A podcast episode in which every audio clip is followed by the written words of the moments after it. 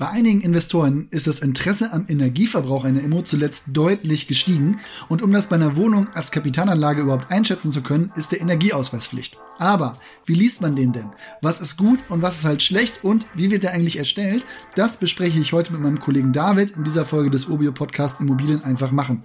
Mein Name ist Oliver und ich denke, ich werde aus den nächsten 10 Minuten wieder schlauer rauskommen, als ich reingegangen bin. Also, let's go.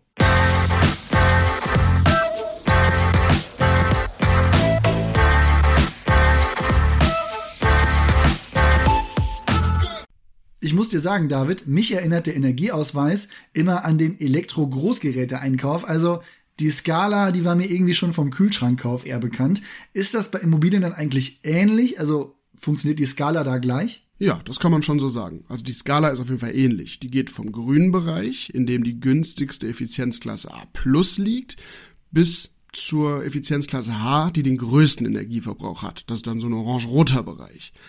Aber die dahinterliegenden Verbräuche und Grenzwerte, die sind natürlich bei der Immobilie andere als bei dem Kühlschrankkauf. Ja, okay, das macht Sinn. Aber gut, der Energieausweis, der ist ja seit der ENIF 2014 Pflicht beim Verkauf einer Immo. Jetzt finde ich aber, dass er erst durch die gestiegenen Energiepreise auch beim Käufer wirklich mehr Relevanz bekommen hat. Wie siehst du das denn, David?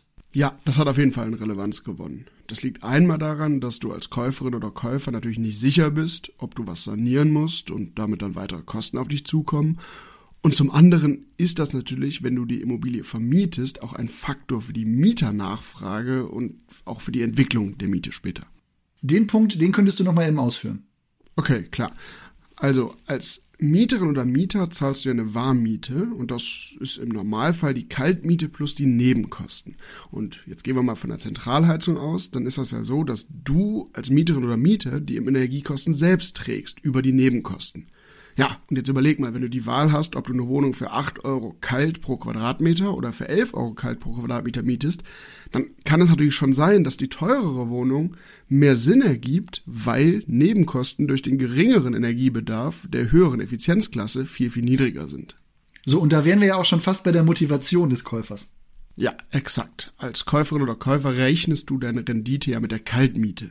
Also wenn du dann eine höhere Kaltmiete durchsetzen kannst, weil die Energiekosten eben geringer sind und die Warmmiete für deine Mieterinnen und Mieter attraktiver ist, dann kann das schon ein Faktor für eine Kaufentscheidung sein. Jetzt gibt's bei den Energieausweisen ja Unterschiede. Also ich habe zum Beispiel schon mal einen Bedarfs- oder auch einen Verbrauchsausweis gesehen. Was ist denn da der Unterschied? Das lässt sich schon im Namen festmachen. Also beim Bedarfsausweis wird bei der Ausstellung betrachtet, welche Bauteile verwendet wurden. Also was sind für Fenster drin, welche Heizung ist verbaut. Und damit berechnet man, was das Gebäude für einen Energiebedarf hat. Auf der anderen Seite gibt es den Verbrauchsausweis und damit betrachtest du den Energieverbrauch der Immobilie in den letzten drei Jahren. Na, dann frage ich einfach mal so, was ist denn bitte gebräuchlicher? Aus meiner Sicht ist ganz klar der Bedarfsausweis gebräuchlicher. Mit dem Verbrauchsausweis kannst du die Immo nämlich einfach schlechter vergleichen. Natürlich machst du trotzdem mit den letzten Abrechnungsjahren noch so eine Witterungsbereinigung mit einem Klimakorrekturfaktor. Sonst wäre das ja total unfair, bei Jahren mit einem sehr kalten Winter und hohen Energieverbräuchen die mit einem sehr milden Winter zu vergleichen.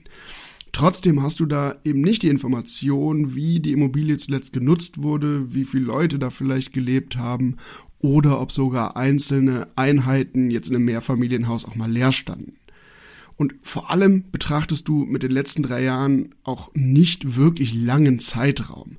Und das macht eben schon einen erheblichen Unterschied, wenn du von einem Mehrfamilienhaus mit mehreren Einheiten sprichst. Also du merkst unterm Strich, ich bin kein Fan des Verbrauchsausweises. Mhm. Und wann kann man den verwenden? Der Verbrauchsausweis reicht nur für Gebäude aus, in denen sich mindestens fünf Wohnungen befinden und die nach 1977 erstellt wurden oder eben entsprechend energetisch schon mal saniert worden sind. Für ältere und nicht sanierte Gebäude oder bei dem Neubau oder einer Sanierung oder einer Erweiterung, da brauchst du auf jeden Fall den Bedarfsausweis. Und den brauchst du natürlich auch, äh, wenn du die Verbräuche gar nicht kennst, äh, ja, weil zum Beispiel die Mieterinnen und Mieter direkt mit dem Gasversorger abgerechnet haben beispielsweise. Jetzt sind wir ja in Deutschland. Da gibt's ja oft keine Regel ohne Ausnahme. Gibt's eigentlich Gebäude, für die ich keinen Energieausweis erstellen lassen muss? Da liegt's natürlich richtig. Das musst du nicht bei sehr kleinen Gebäuden mit äh, unter 50 Quadratmeter Nutzfläche oder auch nicht bei denkmalgeschützten Objekten. Ja, okay. Gibt's auf jeden Fall schon mal ein paar Ausnahmen. Aber zum Thema Kosten. Was muss ich als Eigentümer denn da auf den Tisch legen, um den Ausweis auch zu bekommen? Also der Verbrauchsausweis ist sehr, sehr günstig. Da liegen die Kosten zwischen 25 und 100 Euro. Das geht einfach, aber natürlich ist auch, wie schon gesagt, die Aussagekraft etwas beschränkter. Der Aufwand zur Erstellung eines Bedarfsausweises ist normalerweise viel höher und ja, deshalb, du kannst dir es denken, auch teurer. Meistens ist auch ein Termin eben vor Ort notwendig, wenn die Dokumentation nicht ausreicht. Und dann reden wir auch schon mal über mehrere hundert Euro. Das geht aber natürlich auch günstiger, wenn du die Unterlagen zur Hand hast und dann einen Online-Service nutzt. Jetzt kommen wir mal zur Frage der Vergleichbarkeit oder der Einschätzung. Wann ist die Energieeffizienz eines Gebäudes denn gut? Ja, gute Frage. Da kommt es immer darauf an, wann der Ausweis ausgestellt wurde und deshalb schau auf jeden Fall immer auf das Datum, das Ausstellungsdatum. Denn bis 2009 galten Gebäude mit 200 Kilowattstunden pro Quadratmeter und Jahr. Übrigens, das ist dieses Kürzel, was du auf dem Energieausweis findest, KWH slash Quadratmeter im Energieausweis. Und das galt eben als so ein energetisch gut saniertes Einfamilienhaus. Ab 2014 reichte das schon nicht mehr und da brauchtest du schon einen geringeren Verbrauch von 150 Kilowattstunden pro Quadratmeter und Jahr. Und jetzt liegen wir schon bei einem Energiebedarf von, von 70 bis 100 Kilowattstunden pro Quadratmeter und Jahr, um eben als gut saniert oder energetisch gut saniert zu gelten. Die Anforderungen, das merkst du, werden also höher. Also da würde ich sagen, da muss man auf jeden Fall ja aufs Jahr schauen, wann der ausgestellt wurde. Jetzt gibt's ja aber im Energieausweis nicht nur die Skala, sondern auch den Bereich Empfehlung. Was findet man denn da? Der Energieausweis muss sogar Empfehlungen des äh, Ausstellers erhalten, die dann eben kosteneffiziente energetische Verbesserungen vorschlagen, sofern die möglich sind. Das bedeutet, dass da schon eine gewisse wirtschaftliche Betrachtung äh, mit reinspielt. Wenn eine Maßnahme sich einfach nicht lohnen würde, weil sie mehr kostet als bringt oder überhaupt nicht umsetzbar ist, dann sollte die da natürlich auch nicht stehen. Wenn da aber zum Beispiel steht, dass die Gasheizung mal mindestens gegen eine Gasbrennwerttherme ausgetauscht werden sollte, dann könnte dir das schon Hinweis darauf geben, was in den nächsten Jahren anstehen könnte, auch wenn die Heizung zum jetzigen Zeitpunkt noch gut läuft. Wenn ich jetzt sage, ich möchte einen Energieausweis haben, wer stellt das Ding denn eigentlich aus? Da gibt's verschiedene Anlaufstellen. Ganz klassisch sind das natürlich Energieberaterinnen und Energieberater. Im Internet gibt es aber auch Anbieter, die Verbrauchsausweise ganz schnell erstellen können, wenn du die Daten eben vorliegen hast. Ich habe eben schon von solchen Online-Services gesprochen, möchte jetzt auch gar keinen direkt empfehlen, lässt sich aber auch ganz easy googeln.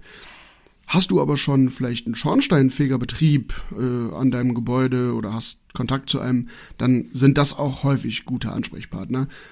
Die kennen das Gebäude ja oft schon und ja, können das dementsprechend viel schneller umsetzen.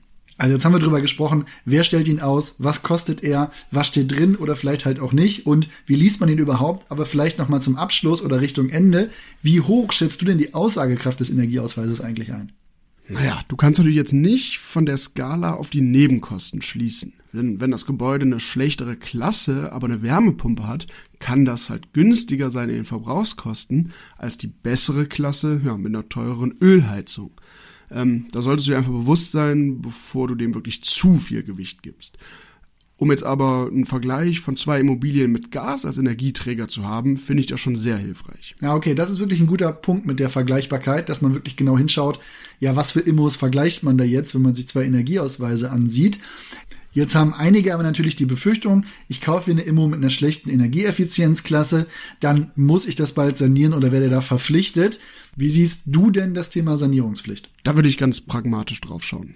okay, ja, jetzt schon mal gut, aber was heißt das genau? Also meine Meinung ist da, wenn so etwas kommt, dann wird es als erstes Objekte treffen, die einen sehr, sehr hohen Nachholbedarf haben. Also eine sehr schlechte Energieeffizienzklasse. Wenn du mit deiner Immobilie aber jetzt irgendwo im Mittelfeld landest, würde ich mir da erstmal keine großen Sorgen machen. Einfach weil es ja auch gar nicht die Handwerksbetriebe und Baukapazitäten gibt, um das jetzt alles so super schnell umzusetzen. Obwohl es natürlich mittlerweile auch Anbieter gibt, die skalierbare Lösungen wie vorgehängte Fassaden oder so anbieten. Super, vielen Dank, David. Also, was sind unsere Obio Takeaways zum Energieausweis? Schaut immer auf das Erstellungsdatum, denn da hat sich bei den Einordnungen einfach einiges getan. Und wenn ihr einen Ausweis neueren Datums vorgelegt bekommt, dann schaut vor allem darauf, ob es ein Verbrauchsausweis oder Bedarfsausweis ist. Ich finde beim Verbrauchsausweis, da gibt's einfach viele Dinge zu berücksichtigen. Wie viel Leerstand gab's? Haben da Familien mit Kindern gewohnt, bei denen zum Beispiel immer viel geheizt wurde? Oder wohnen hier beruflich sehr eingespannte Singles, die eh viel unterwegs waren und dementsprechend auch wenig Energie verbraucht haben? Meine Meinung nach dem Gespräch mit David ist auf jeden Fall, dass es mit der Aussagekraft des Verbrauchsausweises vielleicht nicht so weit her ist. Aber auch beim Bedarfsausweis sollte man bei Vergleich von Immos aufpassen, welche Energieträger hier genutzt werden. Denn es kann bei den Energiekosten trotzdem günstiger sein, sein, eine schlechtere Energieeffizienzklasse mit dem Energieträger Wärmepumpe zu haben, als eine bessere Energieklasse mit einer Ölheizung. Auch auf den Bereich Empfehlungen sollte man schauen und sich da aber auch vor Augen führen, dass es nicht heißt, dass es nichts zu tun gäbe, wenn da nichts steht, sondern dass es auch heißen könnte, dass sich unter dem Blickwinkel der Kosteneffizienz einfach aktuell nichts sinnvoll machen lässt. Wenn ihr Fragen zum Thema Energieausweis habt, dann schreibt uns gerne an podcast.urbio.com. Ansonsten hören wir uns bald wieder mit der nächsten Episode. Bis dahin, macht's gut. Ciao.